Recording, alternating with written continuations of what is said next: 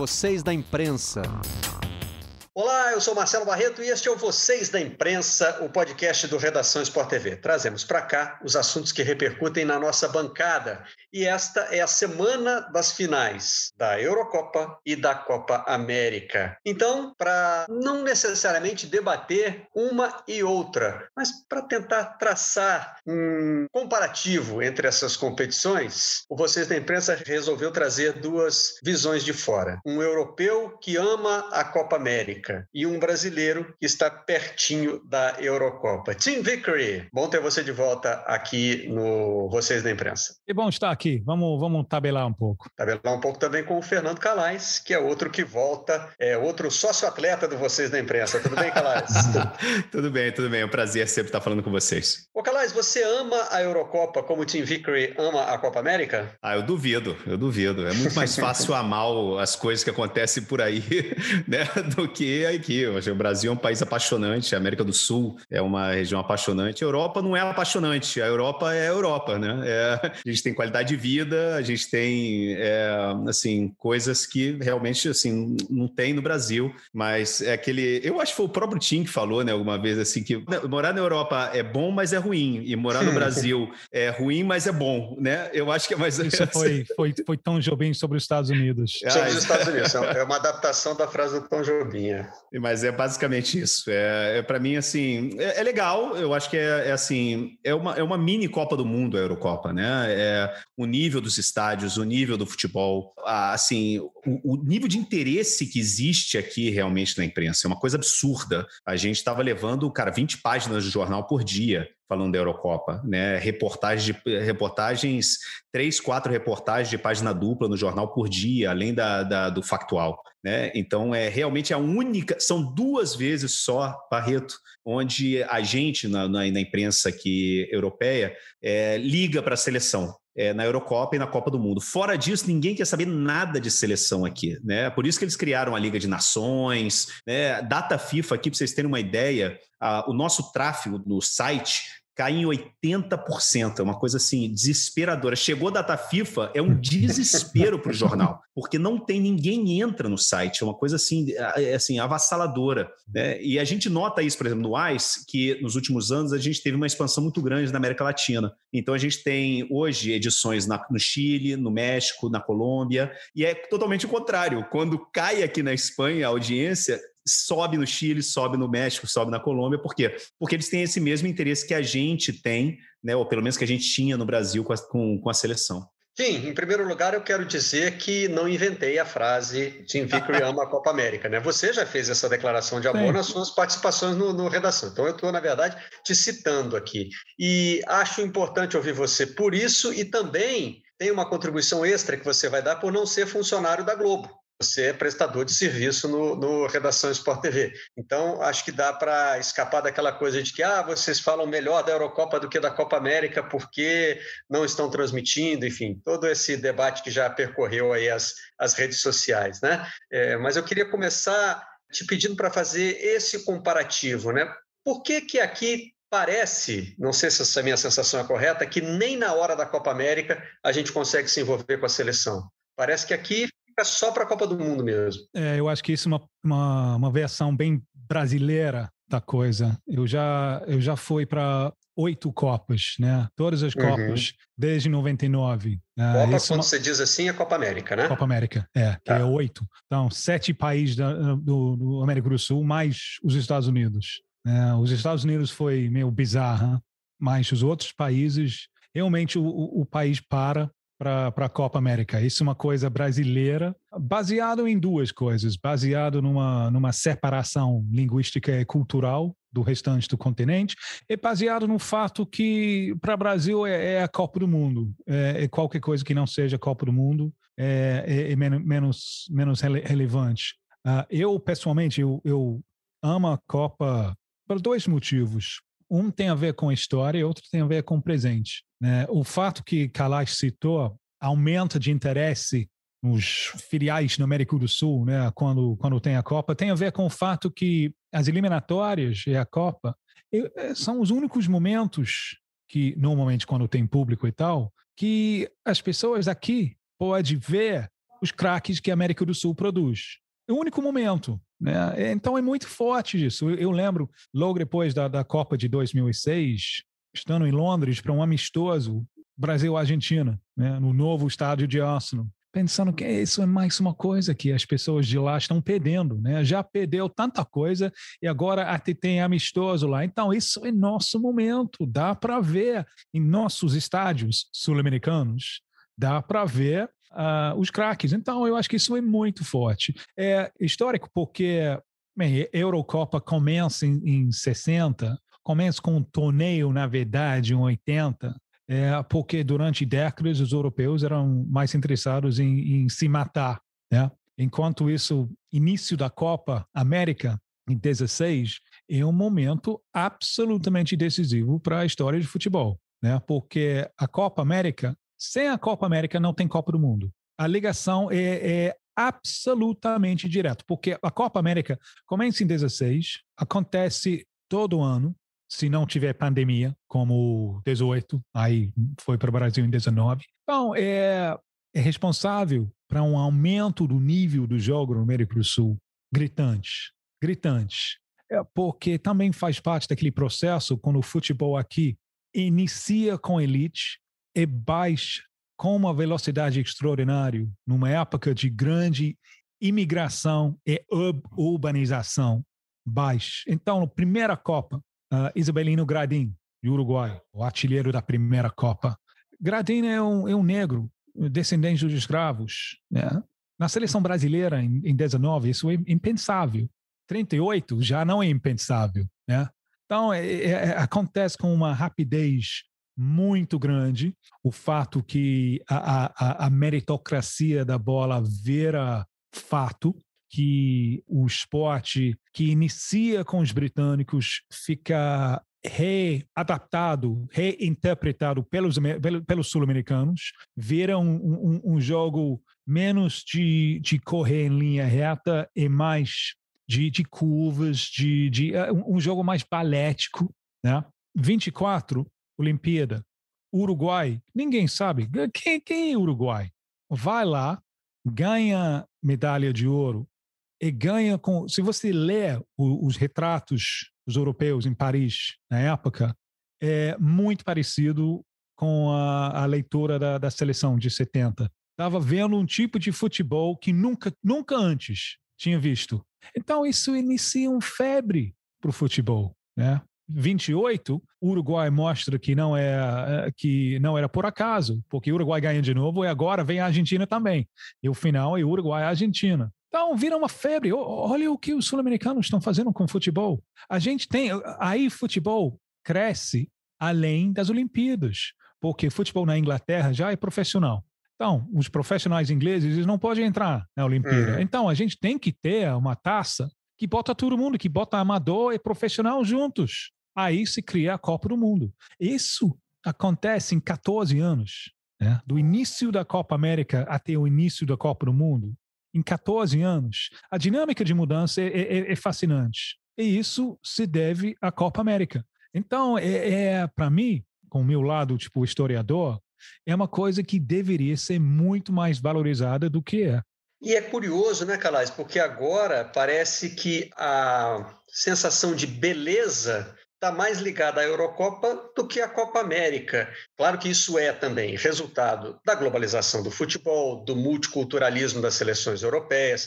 Você olha hoje para a Suíça, e na Suíça tem representantes de várias etnias, né? E não tem mais aquela coisa de ah, o ferrolho suíço, né? Também o conhecimento de futebol está espalhado. Mas você não acha que passa muito também pelas imagens, pela forma como o produto é, como diz o pessoal de marketing, envelopado, ou seja, como ele é preparado para ser vendido? Ah, sem dúvida. Eu acho que começa, assim, a gente, essa é a quarta é, Copa América dos últimos seis anos, não é isso? Né? Então, quando você banaliza é, uma coisa que deveria ser única, é, assim, ninguém lembra quem ganhou a, a, Copa América do ano passado, mesmo sendo o Brasil, né? Foi no ano passado. Por que, que tem uma Copa América esse ano? Essa é a primeira coisa, né? Antes mesmo de vender, como é que você vai vender um produto assim? É muito difícil. Esse é o número um. E número dois, assim, no jogo da Inglaterra ontem, Wembley, né? A gente está saindo de um período de um ano e meio é muito traumático para todo mundo, muito traumático para todo mundo, para a gente que trabalha com esporte, mas para todo mundo em geral, né? Então, quando você, assim, ontem no jogo, tão maravilhoso quanto foi o jogo em si, foi a forma como o diretor de TV conseguia, parecia assim um orque, orquestrado, parecia, parecia que estava combinado a forma com que ele tinha os, assim as imagens dos torcedores em altíssima definição. Você via a cara das pessoas reagindo às jogadas de, de, de, de assim de perigo. E aquilo, é, aquilo foi maravilhoso. Eu não sei se, assim, eu, eu não lembro de ter visto dessa forma, ou então, pelo menos, eu, de não, a gente de repente não percebia, né, antes da pandemia, ou então não enfocava tanto ou de tão perto os torcedores. Né? E isso no jogo de ontem foi uma coisa incrível, incrível. Assim, eu fiquei, eu cheguei a ficar emocionado. Você via a cara das pessoas, você via era era jovem, era é negro, indiano, assim, era era o, era o louro, era o moreno, era assim realmente aquela idiosincrasia que a gente está acostumado a ver na rua de Londres, por exemplo. A gente estava vendo ali no estádio, né? E era uma coisa, para mim foi assim, me emocionou ontem no jogo da, da, da contra ontem, enfim, quando as pessoas estiverem ouvindo, mas assim, no jogo contra a Dinamarca. E eu acho que assim a forma com que a gente vê isso sendo vendido na televisão, a pós-produção, a produção da imagem, né, é realmente incrível, é maravilhoso. E aí quando você chega num jogo, por exemplo, é, que desses jogos que o Brasil teve que fazer no Engenhão, pelo amor de Deus, né? Assim, a, a, qualidade do gramado, eu nunca tinha visto, eu não lembro, outra, não lembro de ter visto, né? Assim, os jogadores num nível de tão de, de jogo tão alto tão frustrados. Teve um momento no jogo, acho que foi contra o Peru, que o Neymar foi tentar dominar a bola no meio de campo, a bola quicou umas duas, três vezes, eu achei que ele ia dar uma bicuda na bola de tanta raiva que ele tava frustração. Falou assim, cara, não tem como jogar bola com esse gramado, né? Então eu acho que é mais ou menos isso, Barreto. Assim, a gente tá vendo a organização realmente e cada vez mais é a Europa se fechando, né? Porque joga cada vez menos com, assim, a gente tem a Liga das Nações, as eliminatórias para Euro, eliminatórias para a Copa do Mundo, não sei o quê. Quando que, que os sul-americanos vão voltar a jogar com os europeus? A gente não sabe, né? É, essa, eu não sei se a Eurocopa já foi feia algum dia em termos de imagem, né? Mas essa excelência começou a me chamar a atenção em 2008, quando eu estava apresentando durante a Eurocopa, eu estava apresentando o Tá na área, que é exibido à tarde. E a gente fazia o chamado pré-jogo, né? Que é começar a receber as imagens e estar tá ali debatendo antes de começar a transmissão. E durante aquela edição, foi disputada a final da Copa do Brasil. Então não era um contraste entre futebol de seleções, mas o contraste de imagens ficou gritante demais, porque a gente recebia aquelas imagens aéreas dos ônibus cruzando os bosques é, caminho do estádio. Era na Áustria e na Suíça. Né? Era uma Copa América dividida. Então já tinha aquela imagem bonita. É, quando chegava ao estádio, os jogadores atravessavam um corredor e já estavam dentro do campo para fazer reconhecimento do gramado, as câmeras muito próximas. E aí começavam aqueles closes da torcida, né? E a torcida muito colorida e fazendo aquela festa, enfim. E na Copa do corta para a Copa do Brasil, eu também estava fazendo lá o, o pré-hora, o pré-jogo, né? A primeira imagem que a gente tem é do ônibus do Corinthians tentando é, atravessar o portão da Ilha do Retiro e não conseguia. O ônibus teve que dar ré e voltar. Estava escuro é, o esporte é, se concentrou num hotel nas dependências da Ilha do Retiro e o técnico, Nelson Batista, estava chegando a pé, foi abordado pelos repórteres e quase caiu para trás, porque aquilo não estava combinado, ele foi surpreendido no escuro. Né? O contraste era muito chocante. Se você olhasse para dentro do campo, Corinthians e Sport foi um jogo legal de se ver. É porque aí você é afetado até na sua avaliação, e vamos lá, né? Estamos falando de futebol de seleções de um lado e futebol de clubes do outro. Mesmo assim, foi divertido ver esporte e Corinthians. Foi um jogo emocionante, o esporte foi, foi campeão, fez 2 a 0 o placar que precisava para conquistar o título. Né? Só que assim, esse choque das imagens avaliava a nossa percepção. Isso se resolve, Tim. Tem que imitar, tem que sair para uma característica mais local, porque assim, em termos de calendário é o certo ter a Copa América, é o mais razoável ter a Copa América agora. No inverno sul-americano, que pode não ser tão atraente assim em termos de imagens noturnas, né? Os, os, os, estádios, os campos que a gente tem aqui, contra o que você mesmo já disse no Redação, que é imbatível, que é o ensolarado, iluminado verão europeu. Sim, porque você tem sol até 9, 10 horas, horas da noite. É, é impossível competir com isso. Né? Até, até para viver. Né? É uma coisa que, que eu, eu, eu sinto muito falta. A América do Sul pode competir com isso. Pode, porque um dos grandes triunfos de América do Sul é justamente o ambiente que, que se cria dentro do estádio. Eu percebi, né, quando eu iniciei fazendo Copa América, foi 99, muitos jogos lá em Paraguai, que era um frio, é, muito frio, né? Paraguai é muito quente, 11 meses, é muito frio um, um, um mês. Muitos jogos lá tinha muito mais policiais do que do que torcedores, né? É, a Copa América sempre era assim, né? Eu percebi uma diferença em 2011, a Copa na, na Argentina, porque de repente, olha, olha a quantidade de, uh, de da, da torcida colombiana eu sei que tem muitos colombianos dentro, dentro de, de Argentina, porque faculdade na Colômbia é muito caro, então eles vão para a Argentina. Mas também tinha um pessoal viajando, né, que eu nunca tinha visto nas Copas antes. Então o ambiente foi interessante. É, a Copa do Mundo aqui, 2014, foi uma Copa muito latina, né? A invasão da, dos mexicanos. Aí tu tá pensando, não, isso é só porque foi na América do Sul. A Copa na Rússia, né? Se lembra o jogo entre Bélgica e Panamá? Panamá é basicamente América do Sul, né? Era antigamente fazia parte da Colômbia, né? É, mas fazia parte de Colômbia. Né? Uhum. os americanos conseguiram.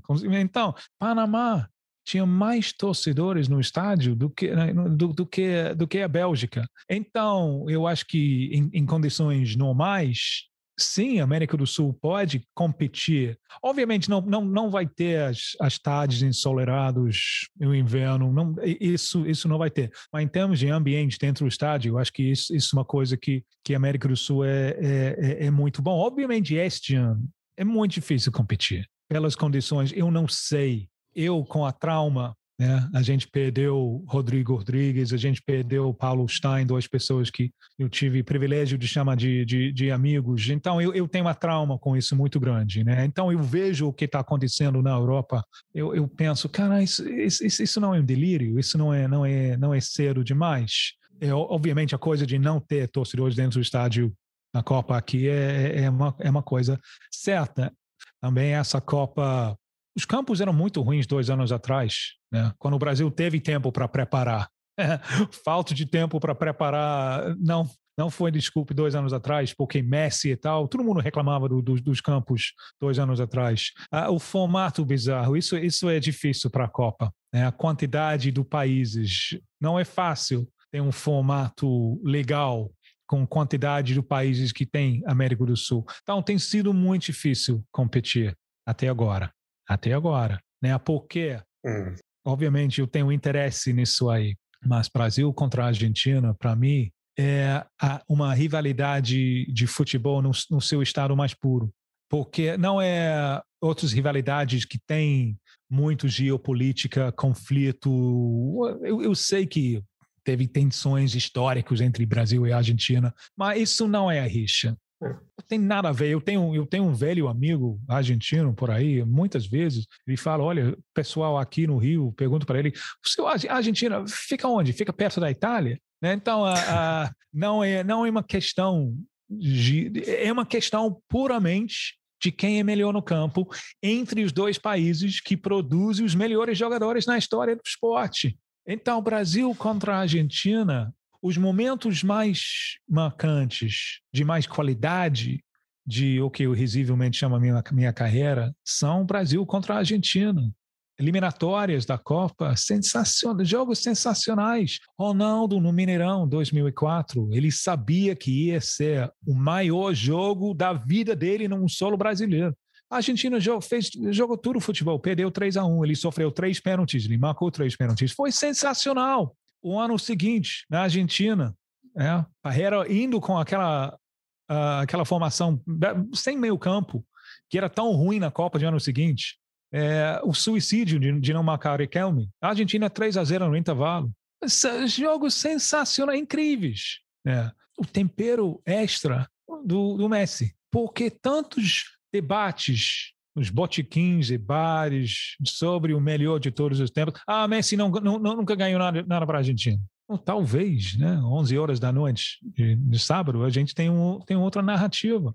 Então, agora, mesmo sem torcida, eu acho que agora, sim, a Copa pode competir e pode até ganhar do, do, do, do Euros. Muito do que o Tim falou agora, Calai, sobre a presença da torcida, passa pela questão da conectividade também, né? Eu me lembro do primeiro jogo que eu cobri na Europa, foi da seleção brasileira. Então não era entre duas seleções europeias, mas era Brasil e Grécia por uma Copa das Confederações na Alemanha. E a gente saiu para passear na manhã do jogo. E me chamava a atenção que a cidade não quero fazer confusão agora, mas eu tenho quase certeza que era Colônia. A cidade estava vazia. Vazia assim, é, não tinha aquele clima de torcida na rua. A gente passeando, era verão europeu, as pessoas estavam lá fazendo compras, se divertindo. Eu falei, mas gente, onde estão os, os torcedores, né?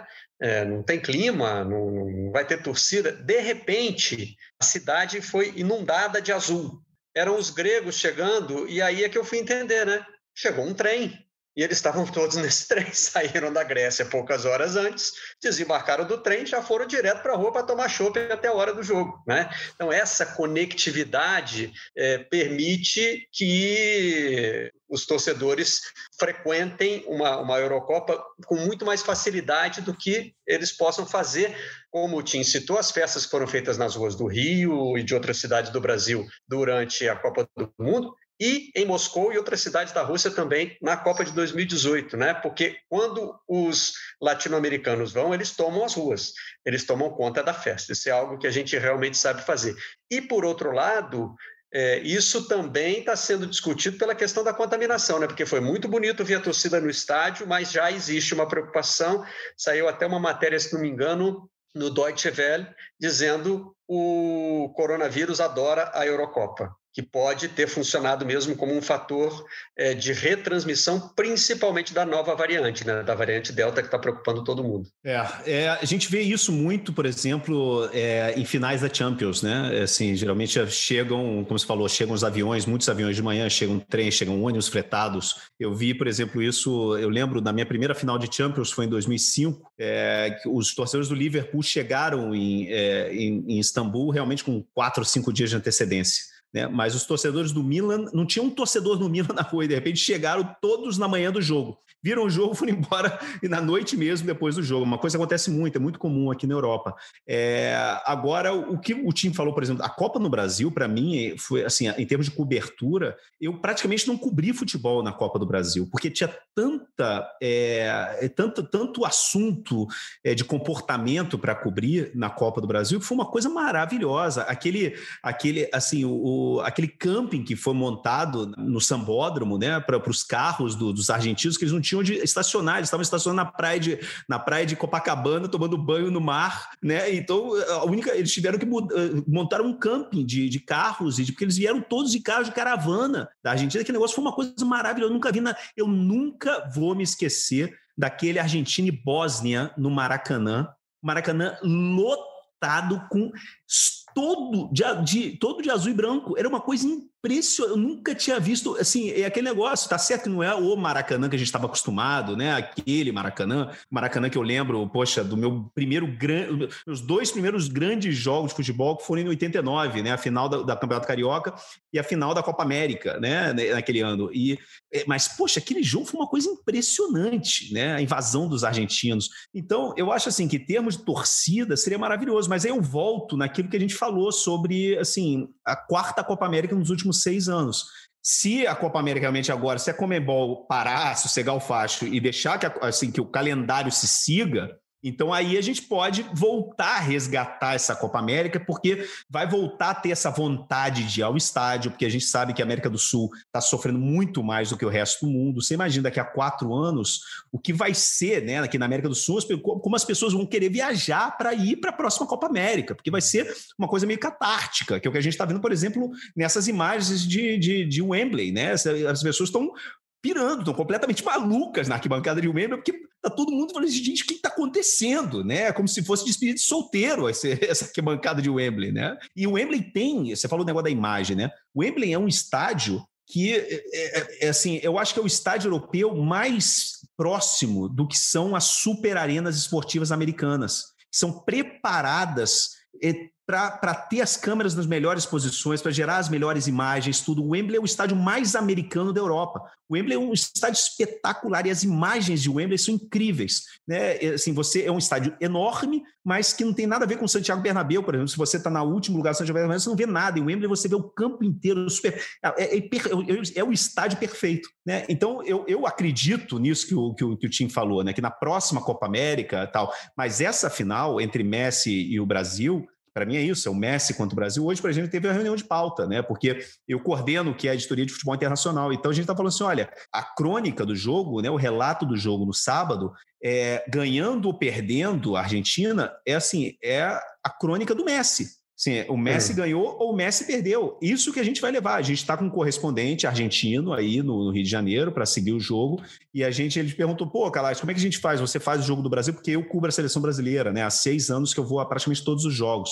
Então, tudo que é Brasil que faço. Eu falei, não, cara, você escreve. A crônica é sua. É o Messi. Se o Messi ganhar, o Messi é redenção no Maracanã. Se o Messi perder, você imagina o Neymar marca três gols, o Messi, Neymar estraga a festa do Messi. Essa é a notícia. Né? Então, depois de a gente ter um campeonato horroroso, aquele negócio todo, a gente, como o Tim falou, a gente tá, a gente pode ter aí uma final histórica, espetacular, porque é o super clássico no Maracanã. Essa história que você contou é, me lembrou durante a Copa do Mundo, você falou do Argentina e Bósnia, né? Durante a Copa do Mundo, eu fui dar uma entrevista para a BBC e eles tinham lá um, um stand montado na praia de Copacabana, e aí eu aproveitei para levar a família comigo para ver a festa na rua, né? E os argentinos estavam naqueles carros, naqueles trailers, né? Eles tomaram Copacabana e meu filho viu um daqueles trailers e me perguntou: "Papai, eles vieram dirigindo lá da Argentina?" Hum. Falei: "Vieram, meu filho." Como é que eles fizeram xixi e cocô? Eu falei, não quero nem saber, meu filho. Mas, enfim, eles vieram, alguns ficaram depois, né? Não conseguiam ir embora. Festa na rua, Tim. A gente vai fazer. Festa na arquibancada, quando puder, a gente sabe fazer também. Agora, é, eu, eu queria discutir o estádio e principalmente o campo como cenário, porque você estava dizendo antes, é a oportunidade que a gente tem de ver os nossos craques aqui na América do Sul. Mas esses caras, eles hoje praticam futebol, né? Eles passam a vida clubística na Europa, sempre tratados a pão de ló. Eles têm os melhores gramados do mundo para jogar. Eu não sei se eles têm mais essa disposição de vir para cá e reencontrar a raiz. Eu sempre me lembro daquela propaganda do futebol uruguaio, né? Dizendo essa é a nossa característica, nós somos assim. A imagem mais famosa é de uma vaca dentro do campo, sei lá o que ela foi fazer lá. Enfim, esse é o nosso futebol, a gente gosta assim. Quem quiser que se acostume. Acho que não cabe mais. E fico com a sensação, a gente está gravando aqui antes das finais, né? De que só quem pode estragar uma final entre Brasil e Argentina é o gramado do Maracanã, que a gente ainda não tem ideia de como tá para essa partida. É, é, é, eu acho que essa ideia de, de tipo raiz, essa defesa, né, correndo atrás de um escuro de raiz, é, é um mecanismo de defesa relativamente novo, né? Porque, de novo, se você volta para a história de, de futebol sul-americano, é, início da Copa América é década de 40, né? Quando, por motivos óbvios, não, não houve Copa do Mundo. O que estava acontecendo em termos de tipo estádios sendo construídos na Argentina, né? Foi final de 30, começo de 90 que Boca e River mudaram para seus seus seus estádios. A palavra-chave para mim é busca de excelência. Sempre excelência, excelência, excelência. Durante a Copa do Chile 62, o, o, o Bobby Charlton, da seleção inglesa, ele recebeu tipo, uma oferta de Boca Juniors. Ia pagar para ele muito mais que ele ganhava no Manchester United. Muito mais. A volta para totalmente segundo plano de futebol mundial é, é uma coisa relativamente recente, é, que, que tem a ver com o mercado de televisão. Antes, quando o mercado era 50 mil pessoas dentro do estádio, aí Nacional e Penharol de Uruguai são tão fortes quanto o Rio Madrid. Quando o mercado vira global, de televisão que a, naquele, naquele momento o futebol de clubes de América do Sul não pode mais competir. O Brasil perdeu muitas oportunidades disso, muitas oportunidades nesse processo aí, porque tem clubes no Japão, os cores são baseados nos cores de clubes do Brasil, né? Porque de tanto uh, esforço do, do Brasil de, de iniciar o futebol no Japão. Mas o Brasil tem um, um lado de fica olhando para o próprio umbigo, é, deixou uh, uma oportunidade. Eu não sei como, como, como pegar esse bonde agora. Eu não sei. Eu não sei. Porque a Copa e os Euros estão acontecendo no mesmo, mesmo momento, né? porque eu acho que a coisa de calendário da Copa precisa ser esclarecido e, e cada quatro anos. Né? 7, 11, 15, 19.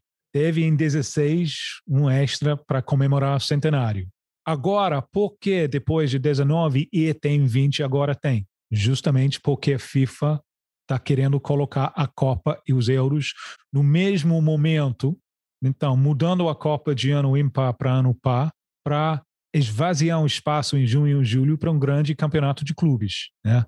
FIFA quer. Nos anos ímpares. Não, uh, agora a Copa foi para ano par. Isso, aí nos ímpares entra o novo Mundial isso, da FIFA, que deixa de ser anual e passa a ser com mais clubes. De... Isso, isso. Então, uh, é por isso que.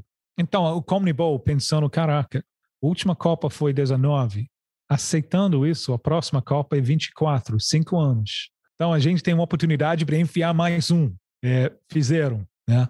Mas o calendário normalmente é bem estabelecido, cada quatro anos. Para mim, funcionava melhor antes, quando foi 7, 11, 15, 19. Por quê? Porque inicia, iniciava um novo programa de jogos competitivos. Né? Tem, depois da Copa, você tem um ano somente de amistosos. Aí você sai da Copa com o time pronto para as eliminatórias, que começa depois. O que vai acontecer com todo esse calendário aqui, a gente não sabe, né? porque a, a ideias de, de ter uma Copa cada dois anos faz parte de um ataque de FIFA em cima das confederações em cima de Comnibol e UEFA, UEFA e tal, né? Porque aí é FIFA dominando o, o dinheiro de, de, de, jogos de seleções. Como essas questões políticas vão se resolver, não, não, não sei. Uh, eu acho que uh, as taças continentais têm, têm um lugar. Seria, seria triste para mim se a gente tem que abrir mão de uma, de uma Copa continental. Uh, uma Copa Africana, por exemplo. Eu acho muito importante ter uma Copa Africana, onde o vencedor vai ser africano. Isso é, isso é importante para o desenvolvimento de, de, de, de, de futebol africano. Não sei como eu iniciei isso aí, esqueci qual foi a pergunta inicial.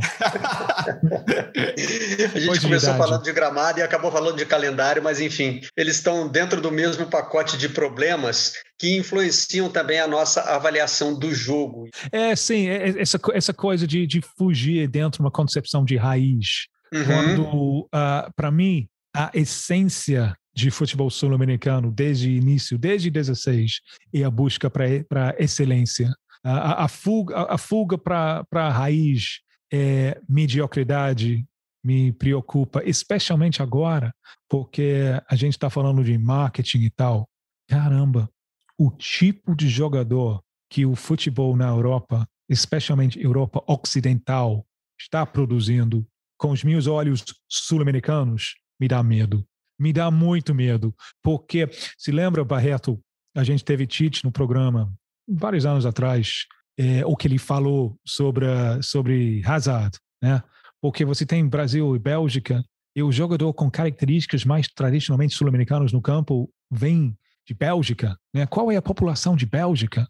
Isso não é não é desmérito de América do Sul, isso é mérito da, da Europa, porque o tipo de jogador, o tipo de jogador que tem agora surgindo na, na Inglaterra é inacreditável. Eu nunca sonhava com isso. Porque eu, eu imaginava que, como se chama lá, as academias, né, as categorias de base, eu imaginava, é, 10 anos atrás era comum pensar isso, que essas academias na Europa só ia conseguir produzir robôs.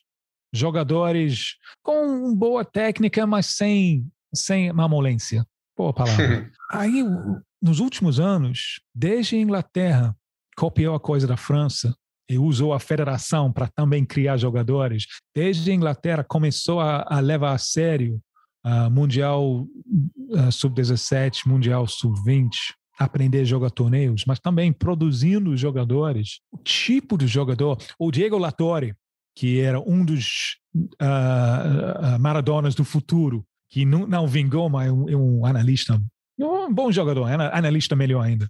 Ele falou alguns meses atrás, cara, os jogadores saindo de Inglaterra e tal, eles são de potreiro, de, de da, da várzea, da rua.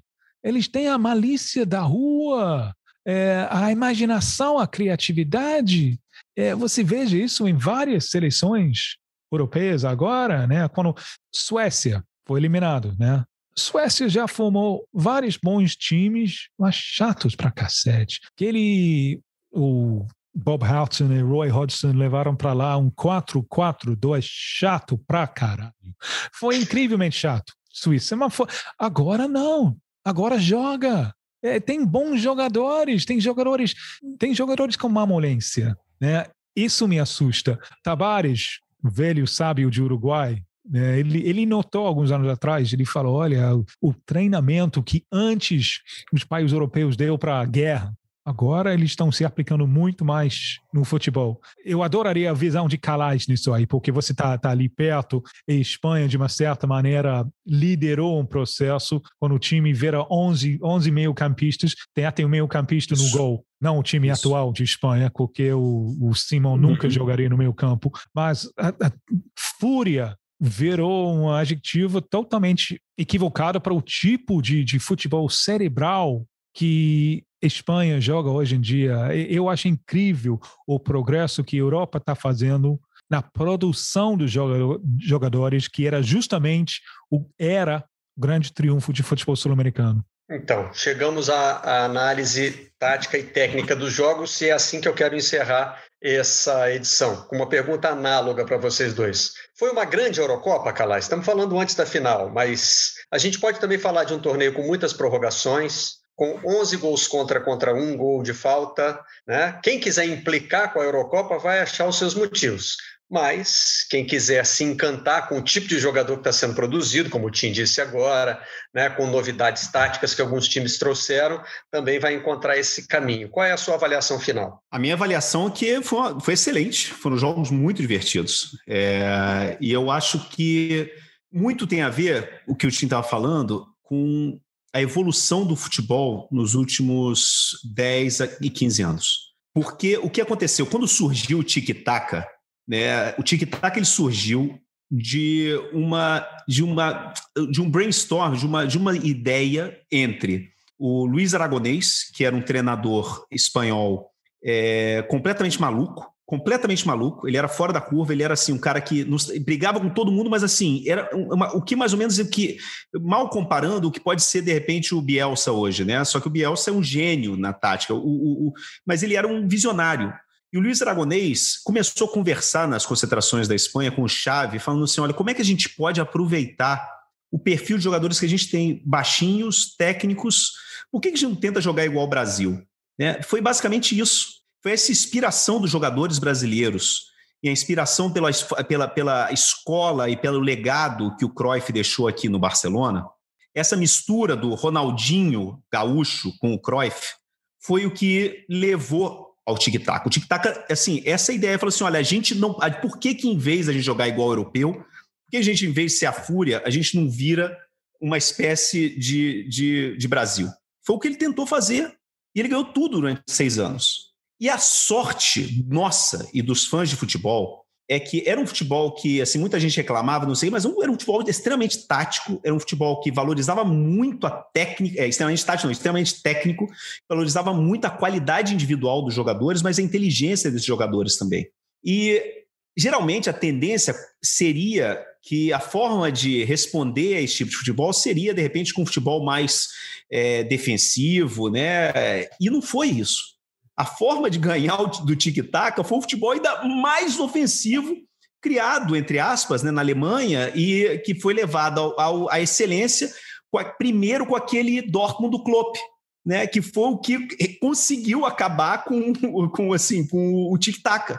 que ele reencontrou os, os pontas no futebol, né? Futebol muito agressivo, futebol super completo. Eu estava até conversando um dia desse com um amigo meu, assim, que é uma coisa muito ele falou assim: pô, mas será que o, o, o Romário jogaria no futebol de hoje? Né? E é uma coisa realmente, sabe, porque hoje em dia é, o, o, Ronaldinho, por exemplo, ele foi, eu, eu, eu para mim, ele foi obrigado a, a, a, ir embora do futebol europeu, porque não, não dava para ele fisicamente, né? Mas hoje em dia é isso, você tem os jogadores que têm uma técnica inspirada nessa geração do Ronaldinho, dos jogadores brasileiros, a geração do futebol que ganhou a Copa de 2002, né? Porque para mim essa é a seleção que inspirou toda essa geração de jogadores que estão jogando hoje em alto nível.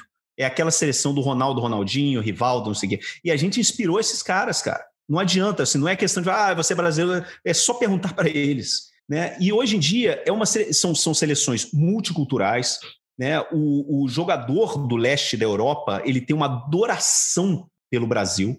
Né? O leste europeu, o árabe, ele tem uma adoração pelo Brasil tremenda. Né? Eu morei três anos no Líbano, é impressionante a quantidade de camisa do Brasil que tem por, que tinha por lá. Né? Então, são, e, e, eles são filhos de imigrantes, né? são, vieram já crianças para cá. Então, essa assim, malemolência que o, que o Tim estava falando é, é, herdada do nosso futebol. E eles, tão, eles aprenderam a jogar igual a gente. Né? Esse é o grande problema. E a gente não aprendeu a, evolu a evoluir, de repente, é, como eles. E hoje a gente vê, por exemplo, a qualidade do time. Do, você, você vê o, o, time do Brasil hoje tem o Neymar, tem o Marquinhos, tem o Casemiro, e não tem outra superestrela em, em time europeu. Não tem.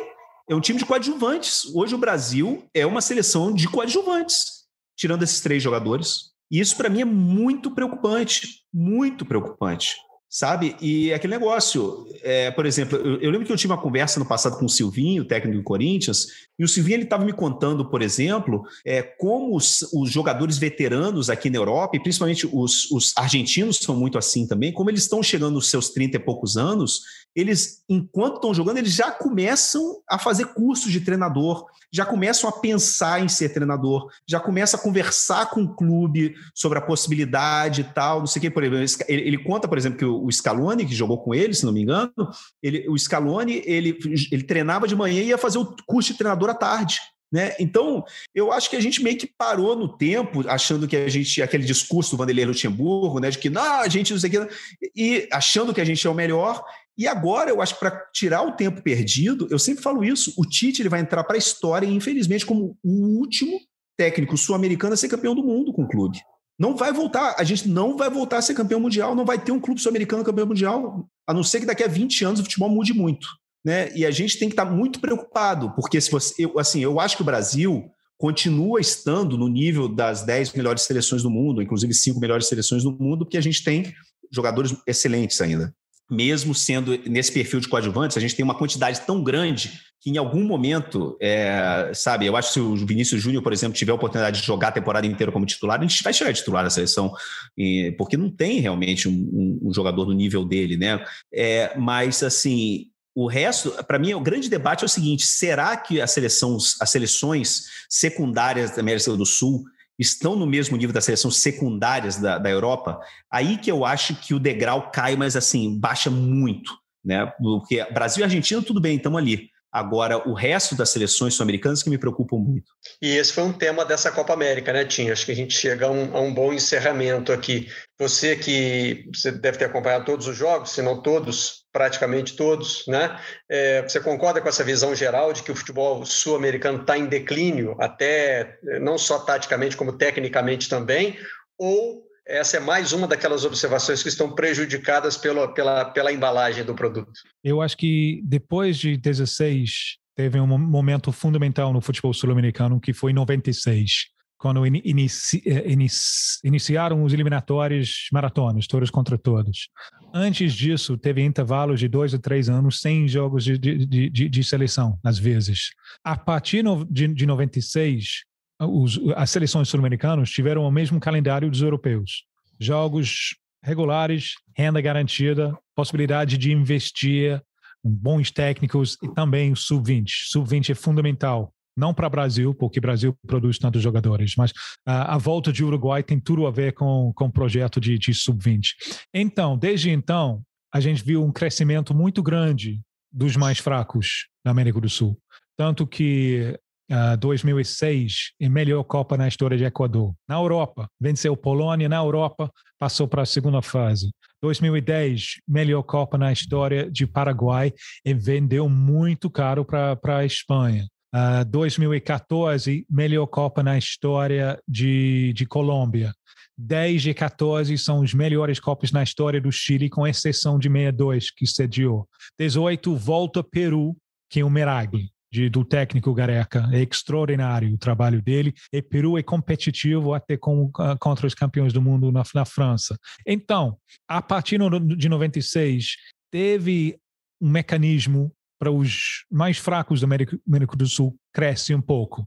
Mas agora a gente vai contra essa dinâmica de mudança que Kalash falou, que é muito forte nos últimos 10 anos. Né? Com o, o crescimento se você. A Suécia é exemplo para mim. Suécia agora, em comparação com 10 anos atrás, é outra coisa.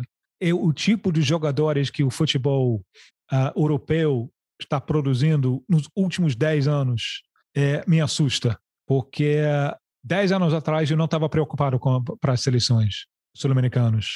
Agora eu tô, eu tô mais preocupado a próxima Copa vai ser um, um, uma medida muito interessante, até porque acontecendo na metade da, da temporada europeia, os europeus, quem joga na Europa vai deveria ser, estar, estar cheio, cheio de gás. Semifinais desta Copa foram interessantes, essa Copa América, porque uh, eu achava que Peru ia ser massacrado. E foi massacrado o primeiro tempo, mas segundo tempo eu, eu, eu quase não acreditei. Então alguma coisa está lá alguma coisa está resgatável. Colômbia, eu sabia que Colômbia ia, ia dar problemas. É, Colômbia, de todos os países da América do Sul que não ganharam a Copa, Colômbia é a, aquele país com potencial.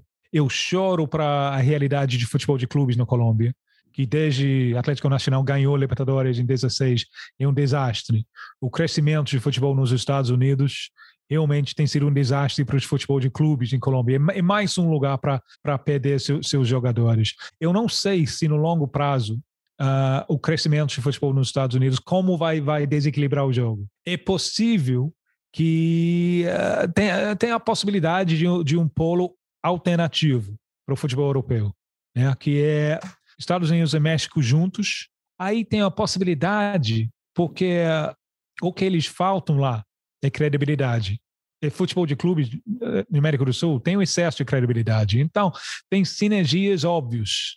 A logística é muito difícil, porque as distâncias são muito grandes. Mas eu vejo isso com um aspecto possível de mudança, de equilibrar o jogo com a Europa. No curto prazo, agora, nessa Copa, eu acho que a gente tem que prestar homenagem para o espírito de sacrifício dos jogadores. Né? Eles são muito criticados quando eles, eles, moram fora do país, né? São sempre os primeiros a ser criticados. É, a imprensa local sempre quer o herói local no time. O espírito de sacrifício desses caras é extraordinário. É, eles, eles estão abrindo mão da, da, das férias para jogar nessas condições, nesses campos, quartos individuais, chato pra caramba. É, então, eu, eu acho que esse espírito de sacrifício que, ele, que, que eles têm é, é, realmente excepcional. É, eu não sei quantos jornalistas seriam, seriam capazes de, de mostrar um espírito de sacrifício tão grande. Então, mostra a importância. Né? Eu, aquele momento de hino nacional antes dos jogos. É, eu, eu passei a detestar os hinos nacionais depois de você, na tua função lá no, no, na TV Globo, você, você botou as letras, né? Você as, especialmente os europeus. Mas não fui eu que inventei, hein? Sim, eu só estava lá sim. no controle na hora Mas, que isso foi, foi criado. O que me fascina no momento de, hino, de hinos nacionais é que você está vendo os rostos do, do, do país, do, do, os rostos masculinos do, do, do, país. De uma forma que no América do Sul normalmente você, isso não acontece. Isso não, isso não acontece. E você veja com eles que é importante. Né? Eles estão lá pensando uh, o professor que talvez falou não, tu não vais, não vais, não, não vai, a, a, a, garota linda do bairro que snobava, olha, olha onde eu cheguei. Isso me fascina. Isso até está me fascinando com a seleção de, Ingle, uh, de Inglaterra, porque o país está vivendo um momento muito complicado, com um futuro mais complicado ainda, e tem divisões incrivelmente grandes, talvez sem pontes possíveis entre as pessoas que gostam de futebol, porque basicamente é uma guerra de gerações. Com, com aspectos raciais, mas é, tem mais do que isso, tem é uma guerra de, de gerações. E hoje em dia, quase tudo na vida inglesa é dominado pela minoria que foi para a educação particular. Quase tudo. Quase até em, em, em, áreas da vida que você nunca ia imaginar. Como música, por exemplo. Jornalismo nem se fala. Né? A, a dominação de educação particular é muito grande. É muito difícil. Os mecanismos que era disponível para mim não tem mais. Moradia barato do Estado, faculdade pago, eh, o Estado me, me bancava. Que não, não existe mais. Os jovens fora da elite têm poucas possibilidades não aparece, estão aparecendo. Né? É, o destaque desses jogadores, desse time da Inglaterra, não é somente a bola que, que, eles, que eles estão jogando, mas o comportamento deles. Mostra, ele, eu acho que eles são melhores de muitos aspectos do país que eles estão representando. E isso, às vezes, se aplica nas seleções sul-americanas também. Você está vendo, vendo os rostos lá do país do quem tem que lutar, que tem, quem, quem tem que, que, que acordar cedo, né? de, de quem isso me fascina sobre classe operária brasileira, constrói suas próprias casas. Eu acho isso incrível. Incrível, né, esses caras. Aí eles vão construir o caso do vizinho também. Né? É, é, é, são essas coisas que me, que, me, que me dá esperança. E a gente vê aspectos disso aí em campo. É, é impressionante a, a, capacidade de futebol de seleções de tocar pessoas nesses aspectos, mesmo se a qualidade em comparação com os clubes não tem. Né? A qualidade de um jogo de, de clubes de grande porte, qualidade de Eurocopa e Liga de Campeões, Calais, não tem, não tem comparação. Mas o futebol de seleções tem a possibilidade de enviar mensagens além disso, desde que, no final, somos mais amigos. Domingo à noite, minha mulher não está aqui. Eu vou entrar em contato com uma ex-italiana. Olha, vou dar parabéns para ela e tal, coisa assim. Né? Se, se isso pode nos deixa representados e também mais amigos com nossos adversários, perfeito. Muito bem, vamos então olhar nos rostos de brasileiros, argentinos, ingleses e italianos dessas finais de Copa América e da Eurocopa. E eu agradeço ao Tim Vickery pela participação no Vocês da Imprensa. Grande prazer, valeu. E também ao Fernando Calares. Sempre um prazer, um abraço. E a gente se encontra na próxima edição do Vocês da Imprensa. Até lá. Vocês da Imprensa.